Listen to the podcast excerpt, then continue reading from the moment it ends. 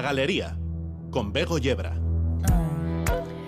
Rememorando aquel anuncio de Hola, soy Edu, ¿os acordáis? Hola, soy Bego, feliz Navidad.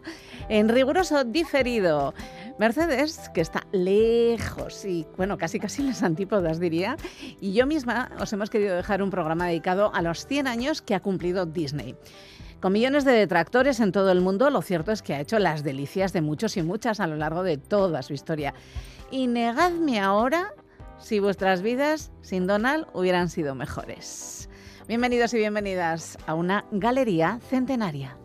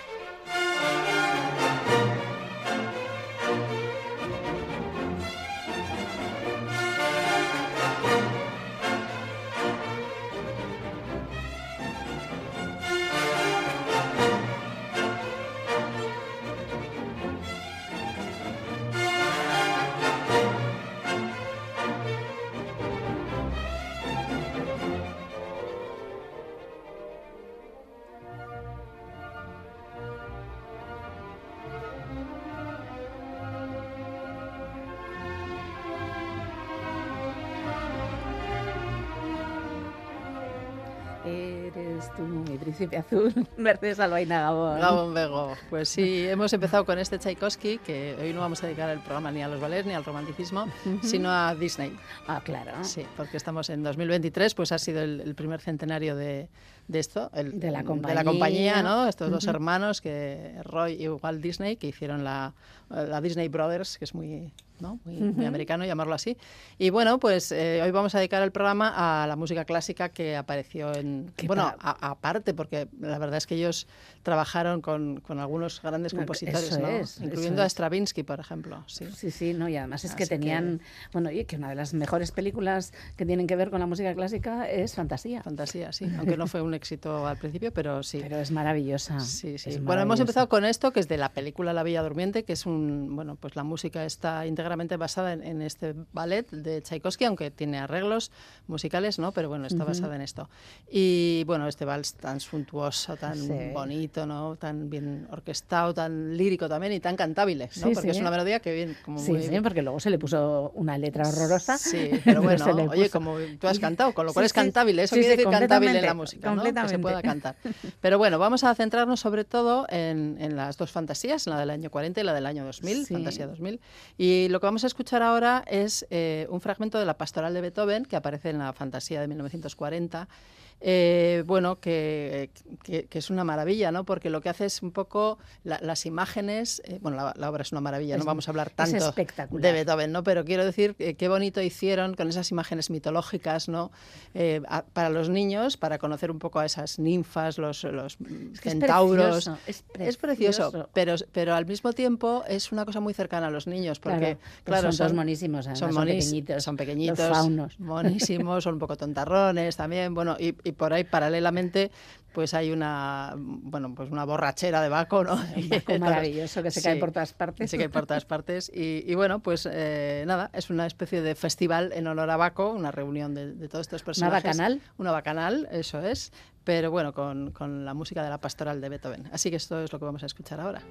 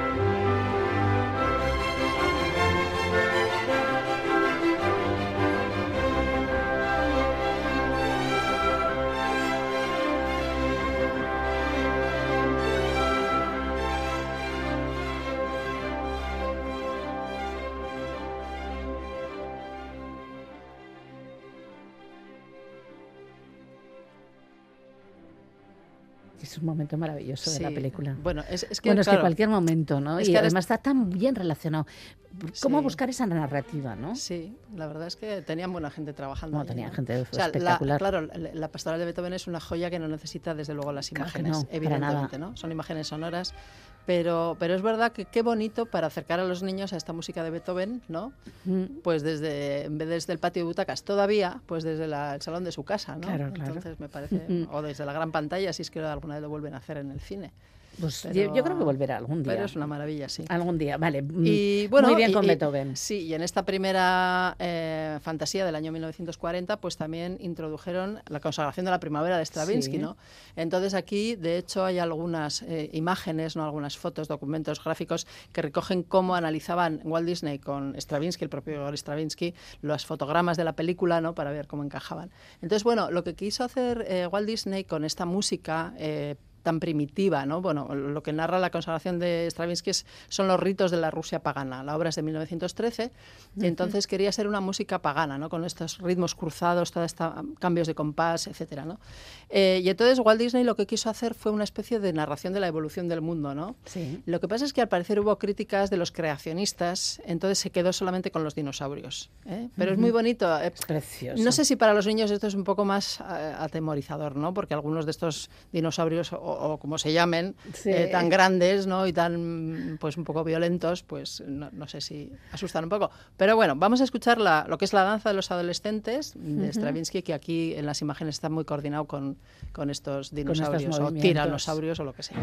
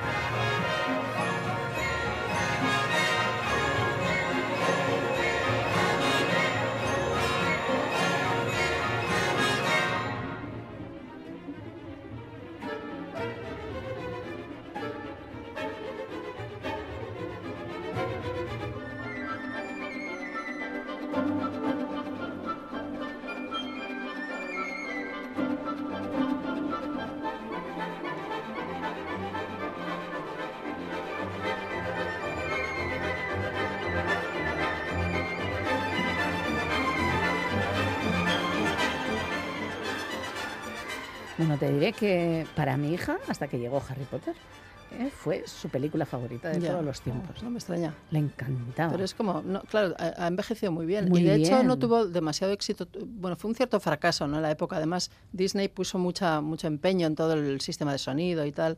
Pero no, no tuvo el éxito que él esperaba. Entonces, bueno, pues eh, no sé, se desalentó un poco, ¿no? Pero bueno, eh, la verdad es que no ha envejecido, ¿no? Nada, me nada, que no ha una- envejecido una nada. película para ver ahora. Si no todas las, las músicas con niños pequeños, pues por lo que digo, que igual algunas son más de atemorizar, ¿no? Pero otras son un encanto. Sí, bueno, sí. es una manera de escuchar Stravinsky con Beethoven y con Paul Dukas, que es lo que vamos a escuchar Ah, ahora, el, el- el famoso aprendiz de brujo ¿no? Ah. de, de este Paul Dukas, que era un, un compositor francés del siglo XIX que sobre todo destacó por esto, por esta obra, ¿no? que es un poema sinfónico, eh, es decir, es una música para orquesta que narra un argumento extramusical sin palabras. Nadie canta ni relata un texto, pero está inspirado claramente en esta balada de Goethe Sí. que habla de este aprendiz de brujo, ¿no? Entonces aquí, de hecho, es un poco el fotograma que es- representa la película, ¿no? El, este Mickey. eh, Mickey, Mickey con sus cubos, sí. con los cubos, con el sombrero de mago y todo esto, ¿no? Y es, es una película... y o sea, una sufriendo como un loco.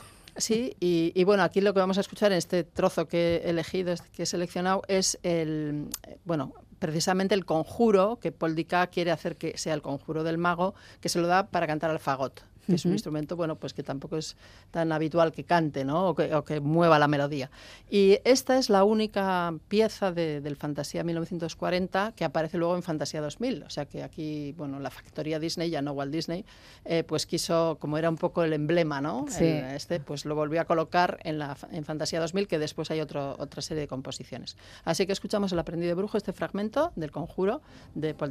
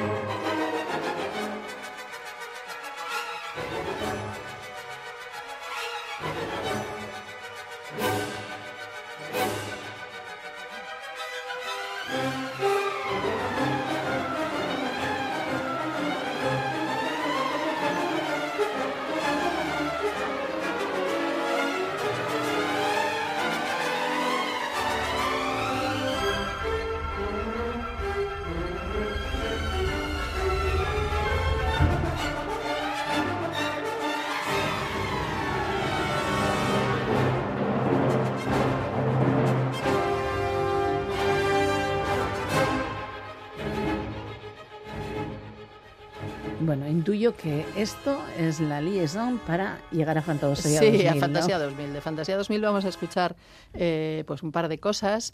Eh, una de ellas es el, concierto para piano de Sostakovich, que, bueno, que es una obra extraordinaria, eh, que Sostakovich se lo dedicó a su hijo, a, Maxim. bueno, hablaremos un poco más en otro programa que vamos a dedicar a las celebraciones sobre, sobre este concierto pero se lo dedicó a su hijo, lo, de hecho lo estrenó su hijo cuando cumplía 19 años en el Conservatorio de Moscú, y en este primer movimiento del concierto está enlazado con unas las imágenes de un soldadito de plomo que, bueno se enamora y es correspondido por una muñequita, una bailarina, eh, pero tienen en una, en una caja de estas eh, que sale un, personaje, ¿no? un muñeco así como más estrafalario, más, más agresivo, que, quiere, está enamorado también de la bailarina, claro, siempre hay un triángulo amoroso, ¿verdad? Eh, y entonces el soldadito que encima le falta una pata, una pierna, vamos, pues cómo se defiende y cómo defienden ambos, ¿no? bueno, la verdad es que otra vez, siendo el argumento, claro, un argumento que hoy día pues se sostiene mal, ¿no? Pero sin embargo, pues, pues la música está perfectamente y es que es tan bonito, otra vez, bueno, es tan bonito el concierto, eh, pero qué, bien está coordinado. Y luego también, pues qué, bien que introduzcan una música del siglo XX en una, con unas imágenes. Es una manera pues eh, atractiva o quizá más atractiva para los niños de escuchar esta música, ¿no? Que bueno, que está llena de también otra vez de, riqueza métrica, de algunos acordes un poco ácidos, pero bueno, tiene una frescura enorme. Es un soldadito de plomo precioso. Sí.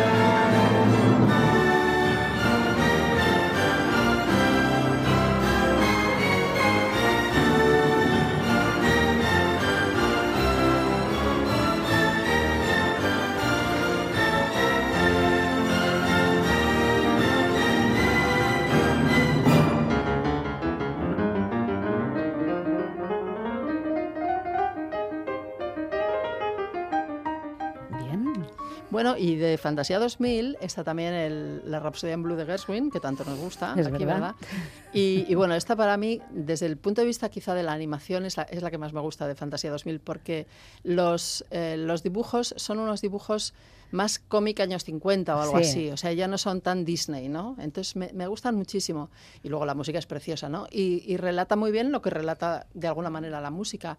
Eh, es como la, la vida eh, urbana, cotidiana, un día cotidiano en Nueva York, en, en esta ciudad con tanta variedad de personas y personajes, con tanto pulso, ¿no? Eh, tan vital y, y, claro, con una música tan vital también. Entonces, otra vez la coordinación magnífica, bueno, ese es el papel de, de quienes hacen estos productos, Claro. ¿verdad?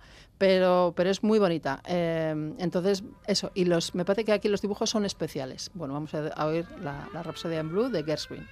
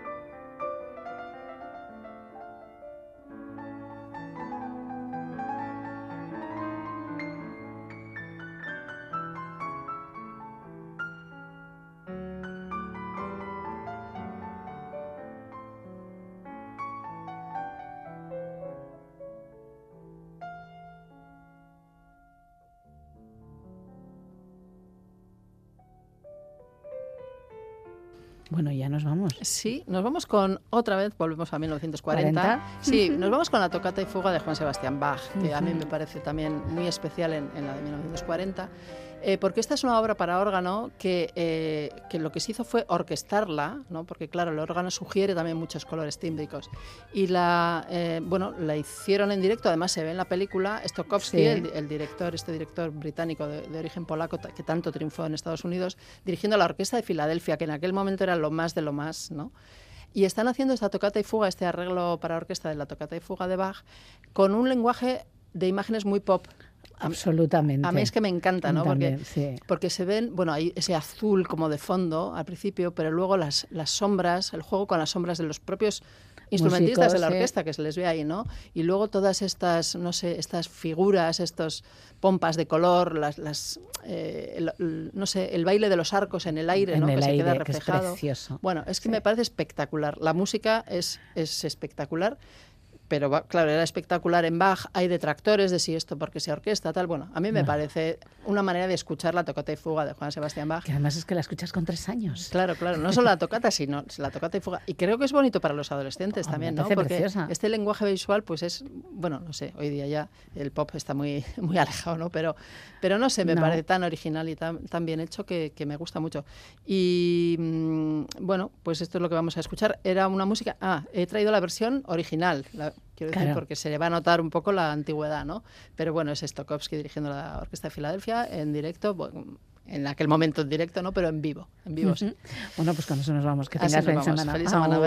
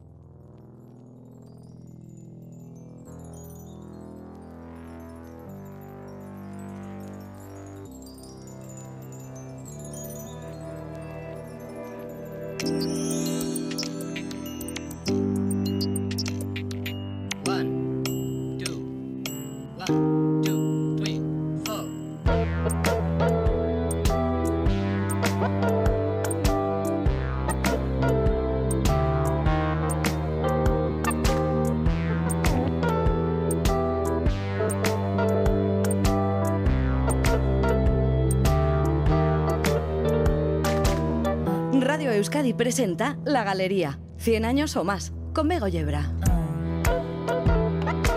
Hablamos de cine. ¿Recordáis los cinco grandes? Algunos están de cumpleaños mejor, de cumple siglo. La Warner y sus brothers hicieron historia del cine. Pero ¿qué me decís de Disney Studios? Nació, al igual que la Warner, con el Brothers por detrás, y es que su primera marca, ya por octubre de 1923, fue Disney Brothers Cartoon Studio. El estudio, en sus inicios, se dedicó exclusivamente a producir cortometrajes. ¿Recordáis aquella belleza que se llamaba El viejo molino?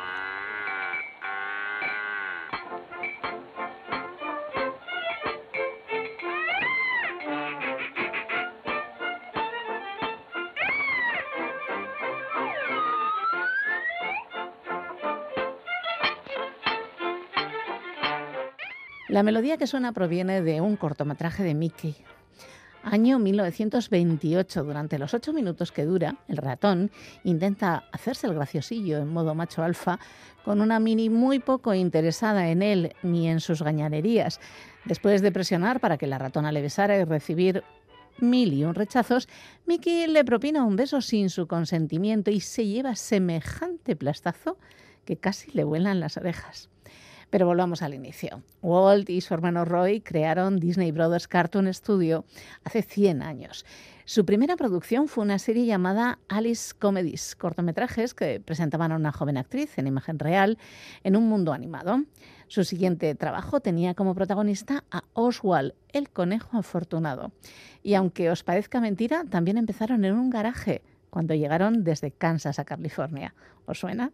La compañía que distribuía los cortos les robó a Oswald, al personaje y a la plantilla, aunque tuvo que cumplir contrato, pero trabajando en secreto mientras el resto del personal finalizaba los cortos de Oswald restantes, Disney y su animador principal, Up Eworks, lideraron un pequeño grupo de trabajadores leales y produjeron nuevos dibujos animados con un nuevo protagonista llamado Mickey Mouse. Sería en 1926, ya con oficina propia, cuando se convertiría en Walt Disney Studios. ¿Y quién anima? ¿Qué es un animador? Nerea Rodríguez Iñarra habló con Raúl García. ¿De aquí es de donde viene nuestra magia? Dicen que si una sueña con algo más de una vez, porfa, porfa, porfa, seguro que se realiza. Todos estamos conectados en el gran ciclo de la vida. Hay historias sobre lo que pasó. Es verdad. Todo ello. Todo trabajo tiene algo divertido. Se convierte en un juego. No te decía yo, es una bruja. La vida está llena de posibilidades. ¿Cómo te gustaría que te recordaran? El mundo está en nuestras manos y hay que hacer algo con él.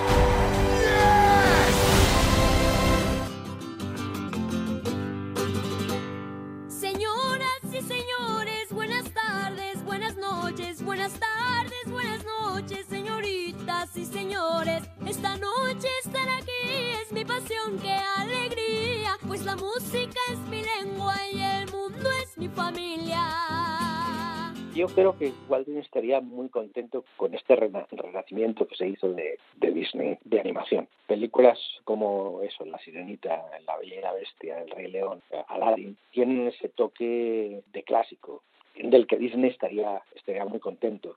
Eh, estoy seguro que, que Disney hubiese abrazado las nuevas tecnologías y se hubiese metido de cabeza en la animación por, por ordenador y estoy seguro que Disney estaría muy contento de, de haber visto uh, películas como Enredados o como Frozen o como eh, eh, la todos estos clásicos de nuevos que han sacado. Mm, no tengo muy claro que estuviese muy contento con las cosas de, superhéroes y de Marvel y, ese tipo de, productos que de alguna forma, mm, para mi gusto, desfiguran, un, por un lado, desfiguran un poco la imagen del tipo de, marca Disney, pero por otro lado, pues de nuevo, es parte de la cultura popular en que todo el mundo estamos metidos en ello y todo el mundo estamos disfrutando, ¿no?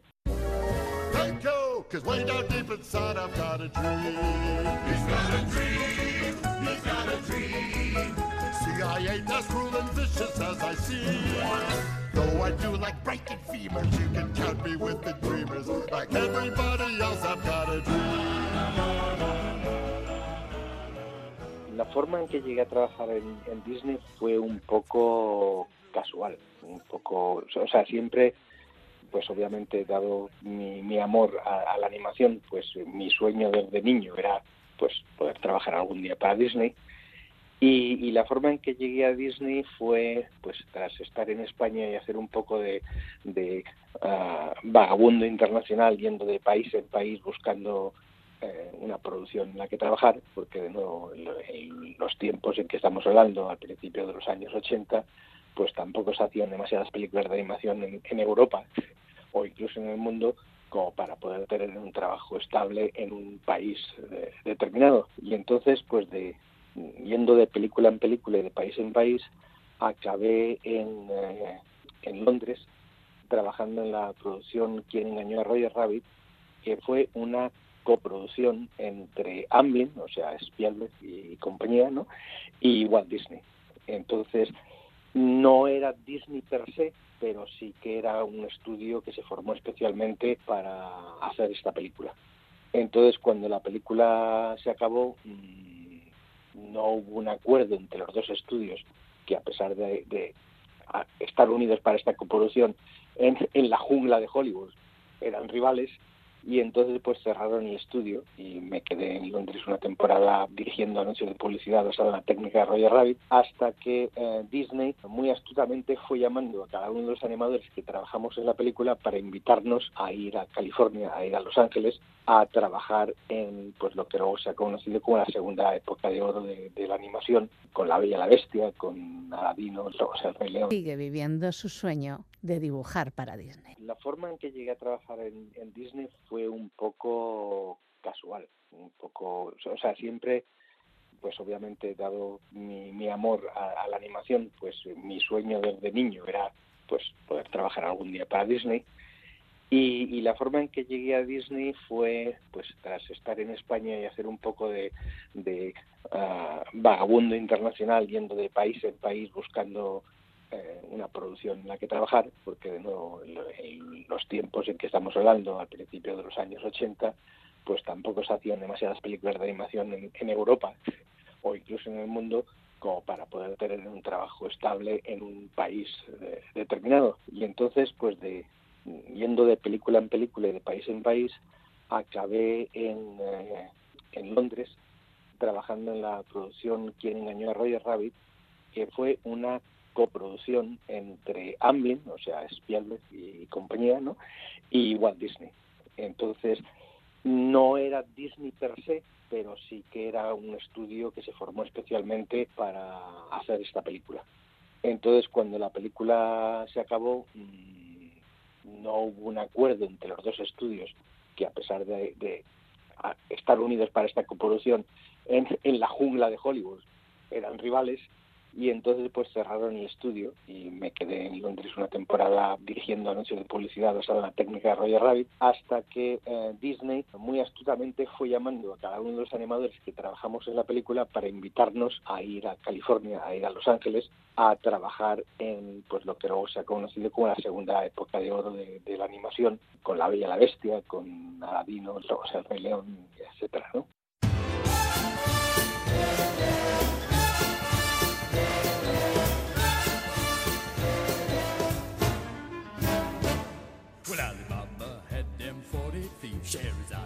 Thousand tales. But master, you in luck, cause up your sleeves you got a brand of magic never fails. You got some power in your corner now. Some heavy ammunition in your can. You got some punch. And how. All you gotta do is rub that lamp. And I'll say. En mi caso particular, la que fue una experiencia muy, muy interesante. Al principio fue terrorífico, o sea, fue realmente pánico absoluto. Si, has oído alguna vez del famoso complejo del impostor, yo tenía complejo del impostor y medio. Eh, la idea de que, pues, yo crecí ido- idolatrando Disney y, crecí con las películas de Disney y con una dieta audiovisual de animación que incluía el 90% mm, cortometrajes de Disney, al largometraje de Disney y lo que me echasen de dibujos animados, ¿no? Entonces, de pronto, encontrarte en el, en el, lugar mítico, en el lugar donde se, se, hicieron todos los clásicos de, de Disney, desde Blancanieves, pues la verdad que imponía un poco.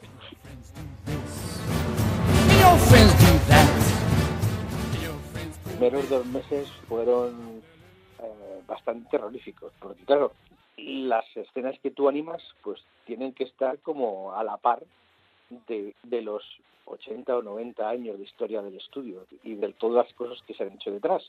Eh, la animación es un- una industria un poco rara pues porque no hay estudios con mucha continuidad, a no ser que sean los estudios americanos, pues eso, DreamWorks, eh, Disney, etcétera. Con lo cual, pues cuando trabajas en una película, pues es la primera película que hace el estudio, o la primera película que hace el director o directora, eh, y, no hay nada de referencia salvo el trabajo que estás haciendo para sacar la película adelante. Pero en un estudio como Disney, pues es que desde el momento que te sientas en el tablero de dibujo o en la, la- eh, eh, a, a- hacer tus animaciones, pues es que esas animaciones tienen que estar ahí con la escena de, la dama y el vagabundo de, de, comiendo espagueti o, o- o la muerte falsa de Balú en el libro de la selva o tantos momentos inolvidables que nos han perforado la mente infantil cuando crecíamos, ¿no?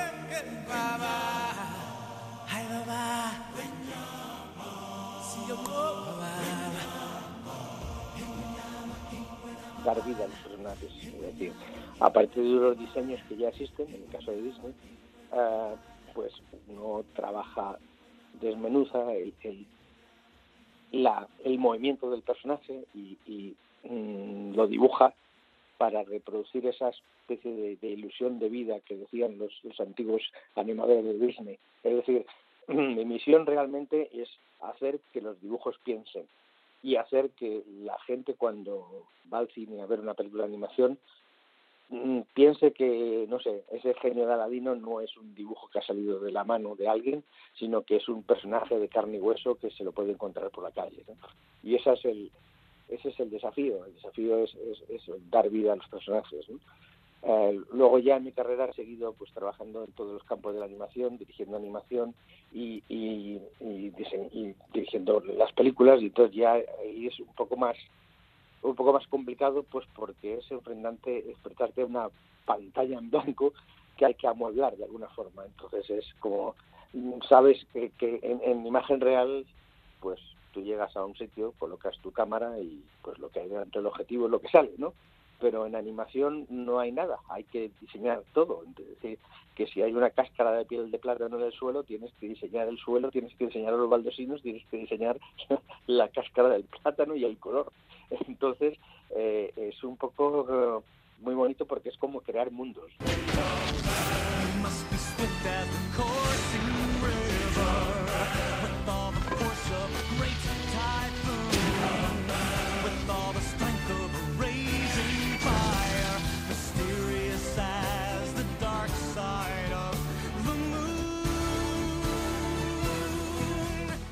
Nivel crear la personalidad del, personaje, pues obviamente siempre uno tira de sus recuerdos y de gente que conoce y de gente que tiene una manera peculiar de andar, tiene, tiene una manera peculiar de, hablar. Ah, eh, cuando hacemos eh, animaciones, eh, normalmente en animación se graba la voz del personaje primero para poder tener referencia y para poder sincronizar los labios a lo que dice, ¿no? Y, y de pronto, pues, em, fijarse en que el actor que hace la voz o la actriz que hace la voz eh, es importante porque te da muchas ideas, ¿no? Eh, una, una de las cosas más increíbles fue ah, eh, trabajando en, en Aladdin, ah, yo trabajé en el, en el genio y, y el, el genio estaba ah, doblado, o sea, la voz era de la voz era de Robin Williams, un cómico con una facilidad de improvisación incre- increíble. Y, y era curioso, pues, porque de cada línea del diálogo que estaba escrito en el guion, pues Robin Williams improvisaba 5 o 10 minutos de haciendo todo tipo de, chistes, eh, todo tipo de imitaciones, etcétera, etcétera. Y entonces, claro, desde el punto de vista de animación, eso no estaba en el guion. Y que de pronto Robin Williams, el genio Aladino, hablase imitando a John Wayne o imitando a Robert De Niro, pues abrió todo el universo de posibilidades a nivel de, bueno, pues si está imitando a estos señores, estos actores súper famosos, ¿por qué no hacemos que el genio se transforme en esos actores y que de pronto aparezca, hable como Jack Nicholson y el genio se transforme como ah, en, el- en una caricatura de Jack Nicholson? Y eso obviamente te abre un universo de, de, de posibilidades. Ah, hay una cosa importante y es que eh, en Disney, en contra de todos los demás estudios, en Disney ah, los animadores trabajábamos en personajes individuales. Es decir, ah, tú durante toda la película se te asignaba un personaje y ese era el personaje que animabas durante toda la película. ¿ok? Mientras que en otras producciones, pues la película se divide en escenas y te dan una escena entera con tres, cuatro, cinco mil personajes y todos los tienes que animar. Pero en Disney éramos eh, personalizados, de, de forma que hay un momento en que te sabes el personaje también a nivel de dibujo que te, te concentras en la, performance, te concentras en, eh, te concentras en, el, en la actuación y de cómo el personaje siente y cómo el personaje reacciona ante, ante el mundo. ¿no? Y eso es, es muy interesante. ¿no?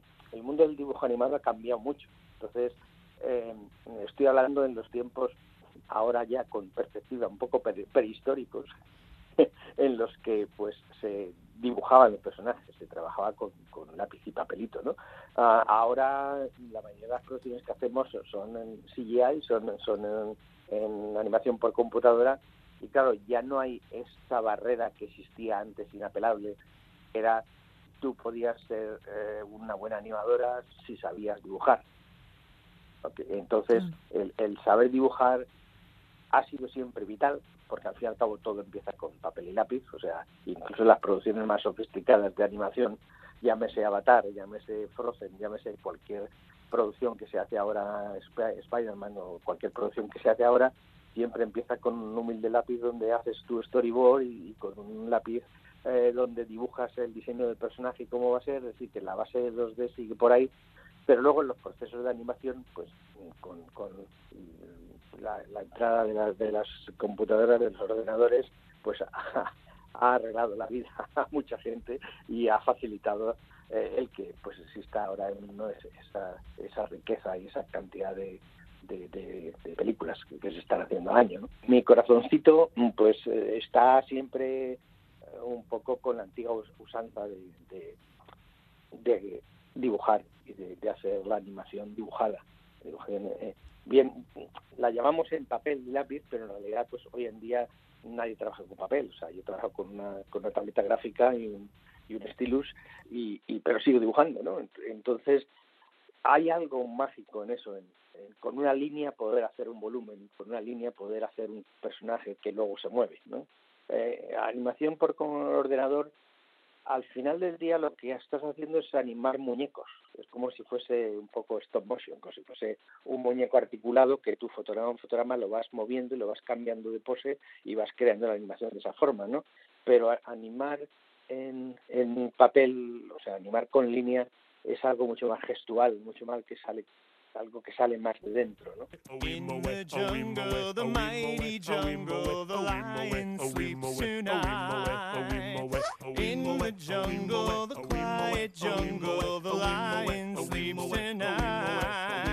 Eh, el trabajo en el Rey León me costó bastante. Eh, Fue, fue bastante bastante duro porque era la primera vez que hacía algo algo así como tan dramático Eh, aparte que, que tuve muy mala suerte porque empecé trabajando en una secuencia, la secuencia de la estampida de los de los news, eh, y entonces me tocó hacer un, un montón de escenas eh, con los news eh, de estampida que luego decidieron jugar eh, experimentando ah, a hacerlo en, en animación um, por ordenador, una de las primeras cosas que hicieron por ordenador en Disney, y entonces mm, gran parte del trabajo en el cual yo trabajé pues eh, se tiró a la basura, no, no, no se utilizó en la película. ¿no? Y esas cosas duelen porque, de nuevo, estamos hablando de, una serie de planos en los cuales a lo mejor me tiré trabajando cuatro, cuatro o cinco meses. ¿no?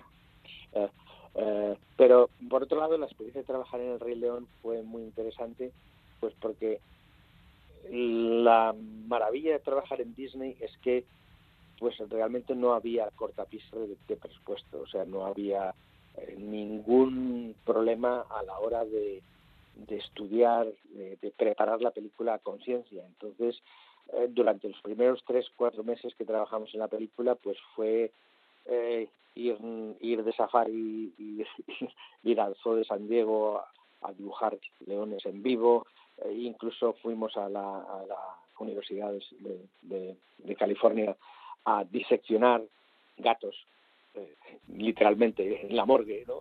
para conocer la estructura muscular de, de una pata o, de, o de, del, del felino se trajeron leones al estudio para poder trabajar con ellos y dibujarlos o sea, era una riqueza de, de posibilidades que no he conocido en ningún otro estudio. Entonces, bueno, pues así obviamente da gusto trabajar, ¿no? Thank you. You're welcome.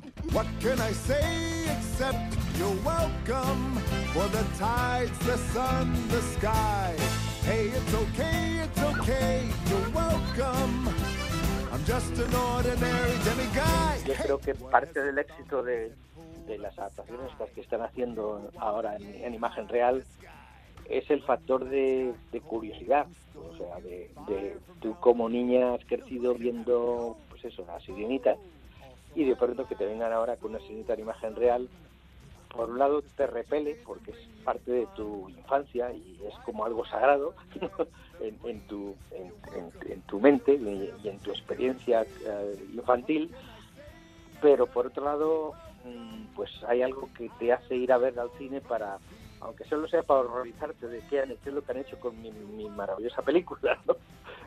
Eh, y, yo creo que eso es una cosa que Disney está aprovechando ahora pues pues para sacar dinero así a, a, raudales, ¿no? Eh, que esté de acuerdo con ello que no, eso eso es independiente, o sea, no no, no, no, no hay nada que decir porque está claro que son productos que están, están haciendo para sacar dinero al, al público y para explotar esa nostalgia, ¿no? Y sí, sigue viviendo su sueño de dibujar para Disney. Ahora, ahora mismo te sigo trabajando para Disney, estoy trabajando en una serie con Mickey Mouse, ¿no? Let it go, let it go.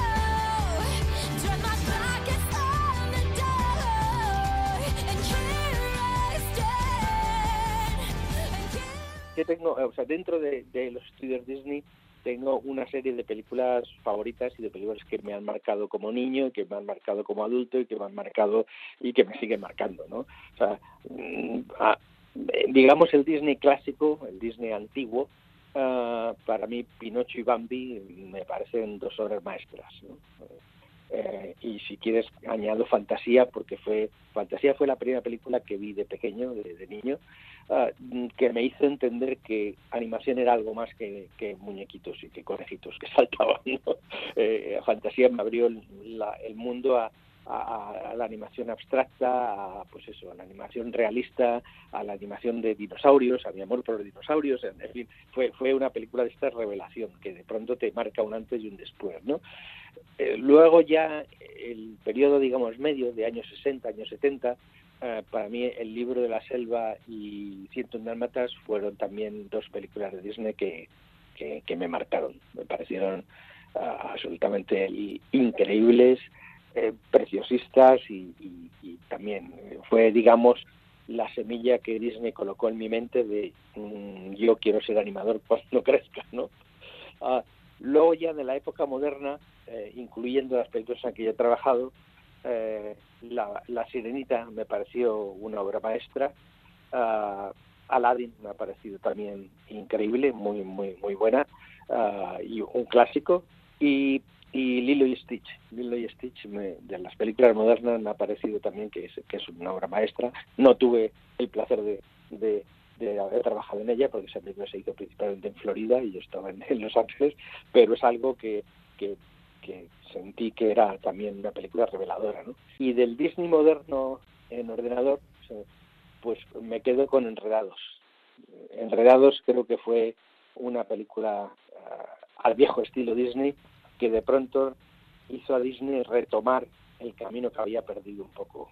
Acuérdate ah, que, históricamente hablando, ah, cuando Toy Story sale al mercado, pues de- Toy Story no era de Disney, era de Pixar, un estudio independiente ah, fundado por Steve Jobs y, y que de alguna forma se asoció con Disney para hacer Toy Story y luego Disney acabó comprando Pixar, ¿no? Entonces por eso no, la, no incluyo eh, ninguna película de Pixar en mi lista fabulosa. si, si quieres puedo incluir eso, efect- efectivamente Toy Story y Los Increíbles dentro de esa rama, ¿no? Ah, pero bueno, el, el caso es que eh, en ese momento mm, los estudios Disney cambian totalmente y eh, cierran ah, toda la división de, de animación de Disney 2D y empiezan a hacer Disney 3D, es decir, eh, dejan de hacer películas animadas al viejo estilo dibujadas y empiezan a hacer películas eh, por ordenador. Y la primera que hacen es eh, Chicken Little. películas son como de transición porque de pronto no hay nada ahí que diga Disney. Es, son películas que las ves en el cine y puede ser Disney como puede ser DreamWorks, como puede ser Sony, como puede ser cualquiera de los estudios de, mm, mm, medios eh, americanos. Pero en cambio en Enredados vuelven otra vez al camino y de pronto es como, ah, esto es lo que hace Disney bien. Solitaria camina la viquina, la gente se pone a murmurar. Dicen que tiene una pena, dicen que tiene una pena que la hace llorar. Disney hacía cortos para, no solo para explotar sus personajes y para, eh, pues eso, que, que Mickey Mouse tuviese una vida, que, que, que y trabajar con Goofy, con, con, con Chip Chop y con todos esos personajes, sino que, que era también un campo de experimento para Disney, para hacer nuevas tecnologías. Y, y eso lo ha seguido conservando Disney recientemente también, o sea, eh, frecuentemente, mm, pues, últimamente también, eh, pues siempre con cada película de largometraje de Disney hay un cortito y ese cortito pues sirve como para buscar nuevos personajes, para experimentar nuevas técnicas, para dar voces a gente nueva. Ah, entonces sí que el, el campo del corto de Disney ah, ha sido un poco también lo que ha mantenido a Disney vivo, porque claro, ten en cuenta que en, los, en los viejos tiempos ah, eh, las películas de Disney sal- salían al mercado pues cada dos o cada tres años, porque cada película costaba cinco, seis, siete años el hacer, ¿no? Ah, con entonces había que mantener de alguna forma la imagen viva y los cortos le permitían esa visibilidad al, al margen de que pudiera ser pues como propaganda gratuita para Disneylandia con el programa de televisión, ¿no? Los clásicos como Cazadores de Fantasmas, en los cu- cuales se, inspiró la película de Ghostbusters de Cazadores de Fantasmas, ¿no? O, o el corto en el cual Mi- Mickey batalla con un, con un pequeño remolino que se le forma en el jardín, o sea, eh, o el, el- el corto del patito feo. Estamos hablando corto de los años 30, de los años 40, ¿no? Pero siguen vivos, ¿no? Ah, ahora, por ejemplo, mm, pues Disney ha sabido adaptarse a- al mundo en el que vivimos y ha sabido de alguna forma ah, remozar sus personajes.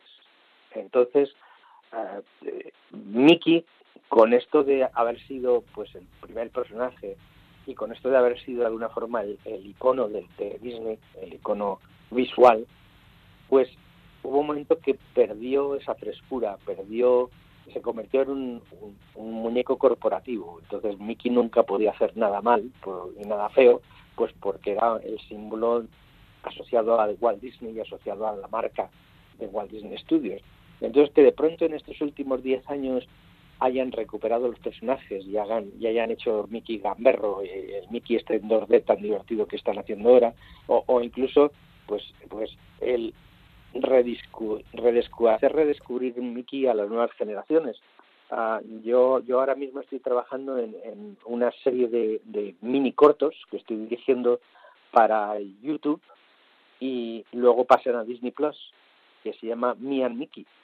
Y en, los que en los que eh, eh, Mickey Mouse es un blogger un, un blogger de internet donde enseña a los niños pues a, dibujar a cocinar pizza y, y también como abrazando esta diversidad eh, cultural que ahora mismo nos rodea pues de pronto Mickey explica a los niños pues en qué consiste la fiesta del Festival de las Luces de, India, de Diwali, o explica el significado de, la tradición judía de, de Hanukkah, o, eh, hace, hace tres o cuatro meses, porque solemos estrenar en, en el canal de YouTube un episodio cada semana.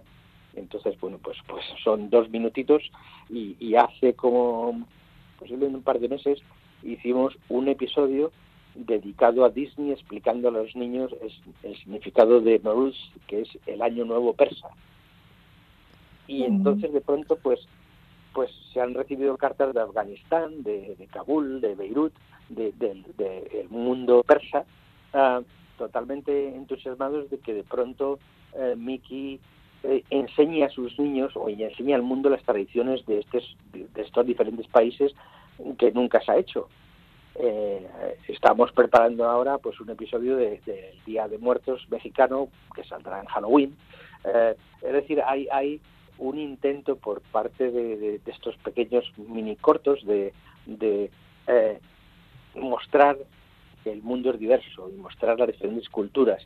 Y me parece mm, un experimento bastante divertido porque además se hace eh, de una forma de forma muy muy interesante pues eso como Mickey eh, en el año 2023 con su cámara de, el teléfono eh, mostrando pues como lo haría cualquier blogger de imagen real.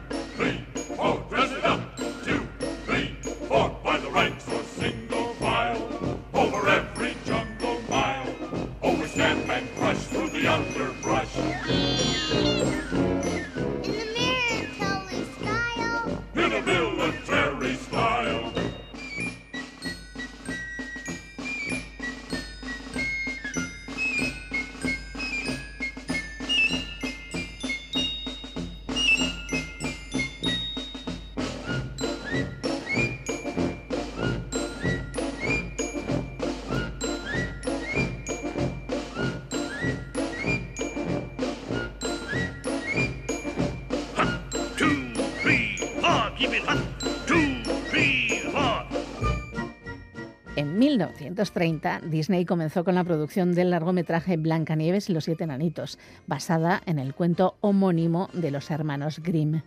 Y no, no fue el primer largometraje de animación. En 1917, ya en Argentina, se había estrenado El Apóstol. Las técnicas de animación y arte empleadas en Blancanieves cambiaron el paradigma de la animación existente hasta el momento. Es el comienzo de la época dorada de Disney, que llegaría hasta finales de los años 60. Al inicio de esa época nació Donald, que se uniría a Mickey Mouse, a Pluto y a Goofy. En esa misma época se iniciaron en el cine con actores y actrices de carne y hueso, pero hoy a nosotras nos interesa la animación y ahí va el listado. La Tortuga y la Liebre, Oscar en 1935, Pinocho y Fantasía en plena Segunda Guerra Mundial, también Dumbo, Bambi, y saludos amigos. En 1944 se reedita y reestrena Blancanieves para paliar las grandes pérdidas económicas de la compañía a causa de la guerra. Esta estrategia fue un éxito y la ha seguido empleando a lo largo de la historia.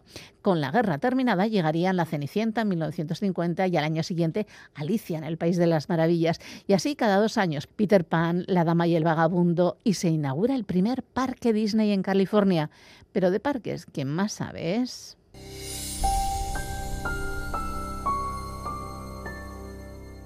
Iker Udaondo Uría está al frente de Customeus Bilbao, una zapatería medida en la plaza de Arriquíbar.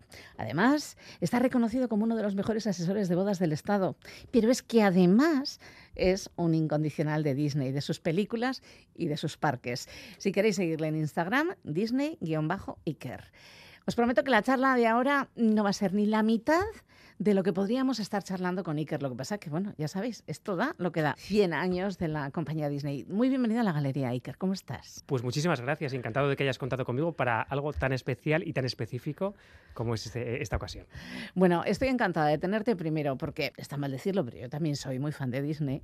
Lo que pasa es que somos de generaciones diferentes y eso quizá es una de las cosas más bonitas que tiene Disney, ¿no? Hombre, desde luego, precisamente como tú dices, cumple 100 años. O sea que imagínate la de generaciones a las que Disney les ha influido de una manera o de otra. Desde hace 100 años lleva marcando la infancia de muchos niños que después evidentemente se han convertido en adultos y esa marquita siempre queda. Pero bueno, luego hay fans y fans. Vamos Claro. a ver, yo adoro las películas, algunas de ellas, otras me gustan menos, también es verdad. Pero luego está el eh, que te han puesto el pin del mayor fan de Disney del planeta o cómo es. Pues no, porque yo creo que hay gente que todavía puede Todavía ser más, fan que yo, ¿eh? pero es verdad que yo sí que soy, soy ¿Lo muy llevas fan. en la Bueno, piel, por ejemplo? Sí, lo llevo. la- Yo tengo muchos tatuajes Disney y eso sí que, sí que es cierto. Porque, bueno, eh, como te digo, bueno, fan, fan, no sé. Es verdad que es una. mm, Al final casi es una filosofía de vida, un estilo de vida, un. Algo que sí que te puede influir muy- mucho desde, desde pequeñito y marcar un poco el resto de tu vida, yo creo. Aunque pueda Ujú. sonar así un poco eh, Bueno, grandilocuente. hay ciertos casi. valores Exacto, positivos en Disney. es. Luego hay otras cosas que, bueno, también están ahí, Ajá. que son más oscuras, pero bueno, hay ciertos valores que son positivos en Disney y que además ahora últimamente han tenido bastante controversia, sobre todo por lo que ha pasado con La Sirenita, ¿no? Pobrecita, mi sirenita. ¿Que que te ha es- gustado? es mi, mi película favorita de la infancia es La Sirenita. Sí. Con mucha diferencia, porque es yo creo que la primera que vi en casa en, en VHS y, y la primera que me impresionó ver unos dibujos animados tan bonitos, con esa música tan preciosa. Me- la verdad que me, me dejó alucinado cuando era, cuando era pequeñín. La pude ver, yo diría que más de 50 veces de pequeño. Sí. Y- Y, ahora la, la versión Y ahora la nueva en carne y versión, hueso. sinceramente yo la controversia no consigo entenderla muy bien, porque simplemente por el color de la piel de la actriz, que la gente diga que la película ya no le gusta, me Mm. parece muy absurdo. Yo creo que la mayoría de la gente que dice eso, o prácticamente todos, no han visto la película, sinceramente. Creo que Hall Bailey es una actriz estupenda que encarna perfectamente el, El el espíritu. espíritu y la personalidad de lo que era Ariel, la sirenita que conocimos en su día.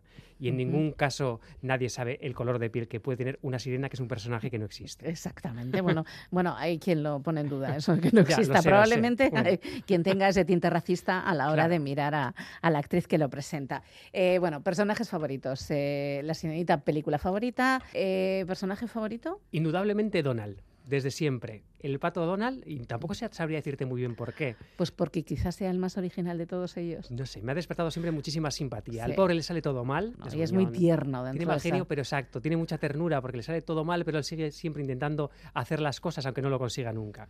Y quizá por eso es verdad que desde pequeño también me despertó muchísima simpatía. Yo, Y mirándolo desde ahora, que, ¿cuál es la pel- tu película favorita de la infancia, La Sirenita? Y desde ahora, desde la perspectiva de las últimas que hemos visto, eh, ¿con cuál te quedas? ¿Te sigues quedando con La Sirenita? Sí, desde luego me sigo quedando con ella, ¿eh? pero bueno, hay una época dorada, la segunda edad do- dorada de Disney, que a mí me parece fantástica, a la que pertenecen La Sirenita, que fue la que marcó una renovación otra cambio, vez, sí. exacto, en, en lo que era Disney, pero la que siguieron La Bella y la Bestia, El Rey León, por supuesto, o incluso un poquito después Mulan, Tarzán, El Jorobado de Notre Dame, son películas también absolutamente fantásticas. Mm, Bueno, yo me quedo con fantasía, os diré, porque me parece una genialidad. Y es. además es que es una manera de entrar a los más pequeños en, Mm. en la música clásica. Yo recuerdo cuando eh, mi hija tenía tres años, fue la primera vez que fuimos a Euro Disney y bueno, pues en- estuvimos en un hotel Disney, es verdad, dentro del parque y ponía la televisión y siempre estaba fantasía puesto. Entonces cada vez que llegábamos lo que quería era poner la televisión para poder, decía, música, música. Claro. Ca- Música, música. Entonces, bueno, Fíjate. y a- mi hija hoy sigue yendo a conciertos de música clásica. Yo creo que algo tiene que ver Disney en eso. Segurísimo que sí, ¿eh? y es verdad que fue un pionero en, bueno, en muchísimas, cosas Walt Disney, pero Mm. desde luego eh, la película de la que tú hablas, Fantasía, fue algo absolutamente innovador, poner imagen, imagen animada, además, a clásicos de, de- de la música tan grandes como se ven en esa película, fue algo que impresionó mucho y todavía hoy se sigue recordando con, pues eso, como lo grande que fue, pese a que han pasado, yo creo que más de 70 años. Más de película. 70 años, sí, Mm. sí, más de 70 años. Y, y hubo un Fantasía 2000, me parece, y bueno, Sí. es una alegría. Una de las cosas que ha hecho Iker, y no solo, sino también acompañado, ha sido recorrer los parques Disney. ¿Has estado en todos ya? No, ya me gustaría, pero estoy en ello. De momento, solo o ya, no sé cómo decirlo, tres. Tres. Que son, por supuesto, Disneyland París, que es al que me llevaron mis padres de, de muy Ah, de pequeñito y al ¿no? que luego he seguido yendo y sigo yendo y visito dos o tres veces al año. Y, y luego ya he conseguido ir al, al de Orlando, Disney World, que es el, el más grande de todos, con mucha diferencia. Y también he podido visitar hace poquito Disneyland, el original, el que creó Disney como primer parque, Parque, ¿no? Con de el modelo, sí. Exacto, con el modelo que luego ha servido de modelo de parque temático a todos los parques del mundo realmente. ¿Y cuál te ha gustado más? Pues eh, es que cada uno tiene su, Su su aquel, encanto. por así decir, ¿vale? Realmente Disneyland París se puede asemejar mucho al Disneyland original, se parece muchísimo, pero es quizá un poquito más bonito por ese encanto francés y europeo que aquí que no nos oyen los Se nota, americanos no ¿no? tienen. pero luego Disney World es tan grande, son, realmente son seis parques de atracciones, son Guau. cuatro parques temáticos y dos parques acuáticos. Entonces eso es un mundo que no tiene nada que ver con, con nada que te puedas imaginar. O sea, hay tantas atracciones y tanto que hacer que puedes pasarte allí yo creo que un mes y no terminarías de verlo todo. ¿Y te subes en todo? Yo sí, yo me Sí, subo sí, en todo. Sí, en todo, Cuanto todo. más atrevido sea, más me gusta. Sí. Sí. Bueno, ¿cuál es tu atracción favorita? Mi atracción favorita de, de Disneyland París, que Por yo creo que es el ejemplo. que, el que puede ser así como más, eh, Más cercano y para más- todos y más y conocido más- para los que nos puedan escuchar. Eh, me encanta Big Thunder Mountain, que es la montaña Ah, rusa clásica del sí, sí. tren de la mina, por así decirlo, que yo creo que está muy bien, pero la, la casa del terror, la mansión encantada, Phantom Manor, también me, me parece preciosa muchísimo. y también es un clásico. Las dos son atracciones originales que creó Walt Disney hace, pues eso, aproximadamente 70 años para el primer parque. Y en el primer parque está también la de Peter Pan. También, también Porque está la de Peter, Pan, es preciosa cuando eres pequeño, ¿eh? Absolutamente Porque preciosa. sientes que vuelas de verdad. Exacto. Es verdad que se impresiona mucho cuando eres muy pequeño. ¿eh? Porque parece que estás volando sobre Londres, luego sobre la, la la isla de. Nunca Jamás. Y es verdad que a los niños eh, les encanta. Es así, está en los tres parques que, que he visitado. No sé si está en todos, pero desde luego en los tres, esos tres sí está. Bueno, bueno, como plan de vida, eh, visitar el resto de los parques Disney y además ahora mismo viaja a la magia con Disney Iker. ¿Qué es esto? Pues es un nuevo proyecto en el que me he embarcado hace poquito. Al final me he dado cuenta de que la gente de mi entorno, cuando quiere viajar a, a Disneyland París... Claro, te o- pregunta. Exacto, lleva mucho tiempo preguntándome cómo hacerlo, cuál es el mejor plan, los mejores hoteles, el mejor momento para viajar. Y después de informarme durante un tiempo, me he estado formando en, en el último año para ser un agente Disney oficial. De manera que, que cualquiera que le interese y que le apetezca puede ponerse en contacto conmigo, que yo le puedo organizar el viaje a Disney, a cualquiera de los parques Disney, pero bueno, el que más conozco realmente es Disneyland París. eh, ayudándole para que el viaje sea mucho más especial que, que si lo cogiera directamente en la página de Disney. Yo trabajo con ellos, ¿eh? Sí, Tengo sí. que decir que realmente no le cobro absolutamente nada. Mi trabajo para ellos es gratuito. Yo cobro lo mismo que, que te va a cobrar la página de Disney, pero luego a mí Disney me, pa- me Sí, paga te da un- una comisión, exacto, ¿no? una pequeña comisión por hacer que ese viaje sea más especial. Claro. Bueno, de organización mucho sabe porque, como os he dicho al principio, pues eh, está con- reconocido como uno de los mejores asesores de bodas del Estado. ¿Y eso cómo ha sido? Pues mira, al final, aunque parezca que no todo Pero está sí, un tu poquito... idea era simplemente tener una tienda de zapatos preciosísima, por cierto. Gracias. Sí, a la que ya ha sido más de una Sí, vez, con sí, lo cual más te de lo una vez. agradezco. Sí, sí, Sí. Pero entonces, ¿cómo llegas a todo el resto de los sitios? Porque es eso, es que te has ido dejando fluir y al final, fíjate. Absolutamente. Yo nunca quise tener una tienda de zapatos normal. Yo eso no lo hubiera hecho. Yo desde el principio eh, lo que monté era una tienda de zapatos personalizados. Es decir, que cada uno pueda dejar fluir eh, su imaginación y su fantasía conmigo en la tienda a la hora de crear algo totalmente único y personal para cada persona. Al principio no nos dedicábamos a las bodas porque no se llevaba tanto, que llevamos ya más de siete años trabajando en esto, y no se llevaba tanto que las novias eh, buscaran un zapato personalizado. Pero poco a poco ese mundo se ha ido ampliando y evidentemente hemos ido con él y, y ahora mismo es nuestro mayor mercado es ese, las novias que vienen a crear una fantasía de zapato con nosotros y que, además tiene que ser un día cómodo, o sea, tiene que ser un zapato comodísimo. Por eso está muy bien que sea un zapato a medida. Exacto, porque nosotros es personalizado, como te he dicho, pero también es a medida. Claro. Creo que somos, aparte de que somos el primer atelier de calzado de, de- de Euskadi, también somos los únicos de toda la zona norte que yo sepa que hacemos a medida, que yo te mido el largo, te mido el ancho, te lo acomodo. Una vez que llega el zapato, eh, hacemos pruebas, se puede modificar. Eso otros que yo sepa, de momento no lo hacen. Para nosotros sí lo que, hacemos. que la novia o el novio van a estar de pie todo el día, pues lo cierto es que el tener un zapato que les quede perfecto está muy bien. Entonces, de ahí, ¿cómo derivas en organizar bodas? Eh, bueno, Que yo- no es tan así, pero, es, pero al final es así. Eh, Sí, pero bueno, yo no organizo bodas como tal. Sí que es verdad que el mundo de las bodas en, en Euskadi o en Bilbao, al final estamos todos bastante relacionados. Mm. Y yo sí que lo que tengo es contacto con mucha gente que, que se dedica también al mundo de las bodas en diferentes aspectos. Pues gente que, pues de restaurantes o, o wedding planners incluso, que sí se Sí. dedican solo, solo a lo que es A organizar bodas. sí, sí. O gente que hace tocados, gente que... que Ya, pero conoces a todo el mundo y al final has conseguido Al final, exacto, pues se pueden ser un poner referente tú. sí que ayudamos a poner en contacto al final a, a las, a las novias o madrinas o invitadas con la cosa que necesiten o el aspecto que necesiten o les falte para ultimar esa, esa boda de ensueño. Sí, eso sí que lo hacemos. Eh, ¿Tu próximo viaje a Disney? ¿Cuál? ¿A París? Uy, queda ¿Pronto? bueno. No, tiene que ser ya, ¿no? Con el centenario pasan cosas. Con el centenario ya hemos estado en precisamente en Disneyland en Anaheim, que es el que queríamos visitar Sí. con el centenario. Pero bueno, también vamos a volver este año con, con mis sobrinos en octubre a, a Halloween a Disneyland París, que no les hemos llevado todavía a dos de ellos, tengo seis. Y luego el año que viene nos gustaría visitar Disney Tokio. Disney- bueno, yo voy a ir a Tokio el año que viene, así que nos encontramos. Pues eh, ya sabéis, Disney Iker, mm, ¿hay algún número de contacto? O si.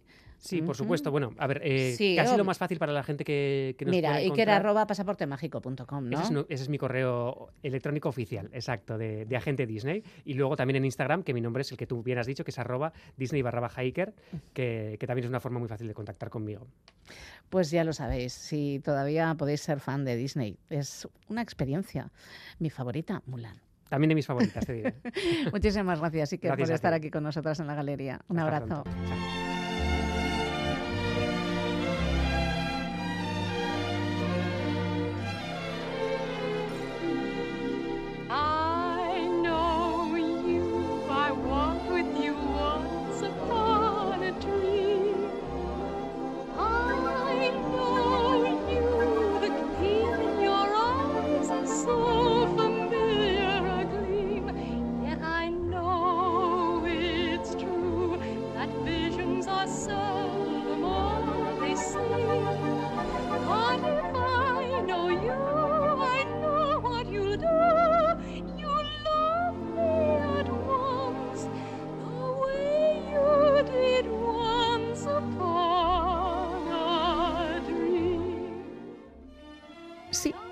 Estrenó La Bella Durmiente y el año que viene será Mary Poppins quien cumpla 60 añazos, más parques temáticos y el 15 de diciembre de 1966 muere Walt Disney. Al año siguiente se estrenaría El libro de la selva, último largometraje producido por el fundador de la compañía. Después de la muerte de Walt Disney, asume su hermano Roy la presidencia hasta su muerte en 1971. Luego serían años de altibajos y algunos éxitos. La Sirenita, favorita de Iker Disney, La Bella y la Bestia, Aladdin, Pocahontas, El Rey León. Por cierto, ganó un premio Oscar a la mejor canción original. En 1995 se estrenó Toy Story tras un acuerdo con Pixar que supuso la inmersión de Disney en el universo de la imagen generada por ordenador. En 2005 se hicieron con Pixar y llegaría el dinero a raudales a partir de Disney Channel Movies con High School Musical, Hannah Montana, Piratas del Caribe, Marvel y Lucasfilm, con todo lo que supone de franquicias generadoras de dinero. Y parece que todo lo que ha sucedido desde entonces ha servido para llenar todavía más las arcas de la compañía. Frozen, la revisión con actores y actrices reales de algunos de sus clásicos como Mulan, El libro de la selva o La Bella y la Bestia.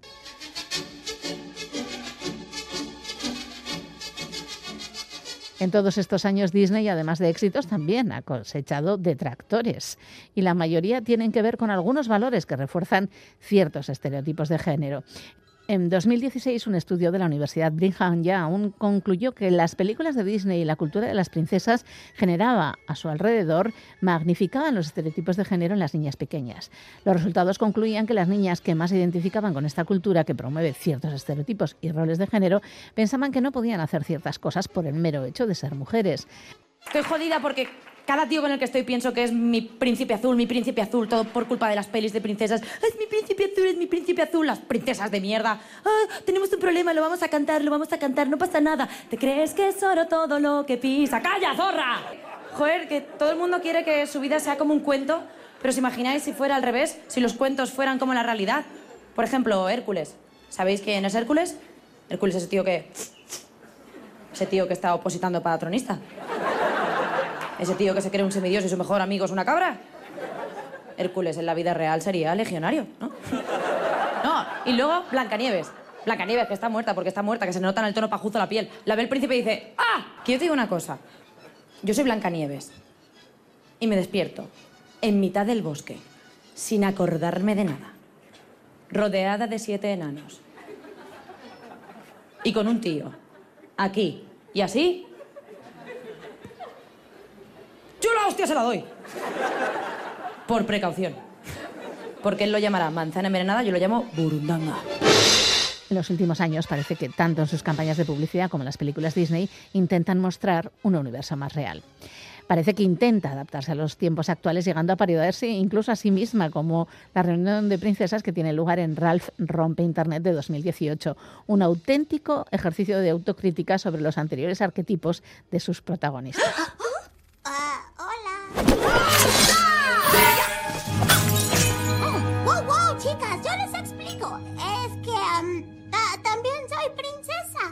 dijiste? Sí, la princesa Penélope von Schwitz. De los am, von Schwitz de Sugar Rush. Deben conocernos. Sería muy vergonzoso para ustedes si no, ¿verdad? Mm, ¿Qué clase de princesa eres? ¿Qué clase? ¿Tienes cabello mágico? No. ¿Manos mágicas? No. ¿Los animales charlan contigo? No. ¿Te envenenaron? No. ¿Un hechizo? No. ¿Te atraparon o esclavizaron? No, todos están bien. Llamo a la policía. Entonces seguramente hiciste un trato con una cruel bruja del mar que te quitó tu voz y te dio a cambio un par de piernas humanas. No, ¿quién haría algo tan loco? ¿Recibiste un beso de amor? ¡Yo, bácala! ¿Problemas con tu padre? Ni siquiera tengo mamá. ¡Nosotras tampoco! Y ahora la pregunta más importante. ¿Los demás piensan que tus problemas se acabaron porque un hombre fuerte te salvó? Sí, pero ¿qué les pasa? ¡Sí es una princesa! ¿Qué vestido tan raro? Jamás había visto uno igual a este. ¿Esta cosa vieja? Ay, sería adorable tener uno también. Yo quiero uno. Es lo más lindo que he visto. Uy, yo también quiero uno, chicas. Les diré a mis ratones. Ah, Esto sí es amor. Saluden a la princesa Vanélope, la reina de la comodidad. ¡Penélope! De todos los Nosemapops que hay en el mundo, nunca imaginé que llegaría a usar una... ¿Cómo se llama? Ah, sí, camiseta. Soñé con vestirme de un modo normal. ¡Wow, wow, wow, wow, wow, wow! ¡Alto! ¿Qué, ¿Qué es todo esto?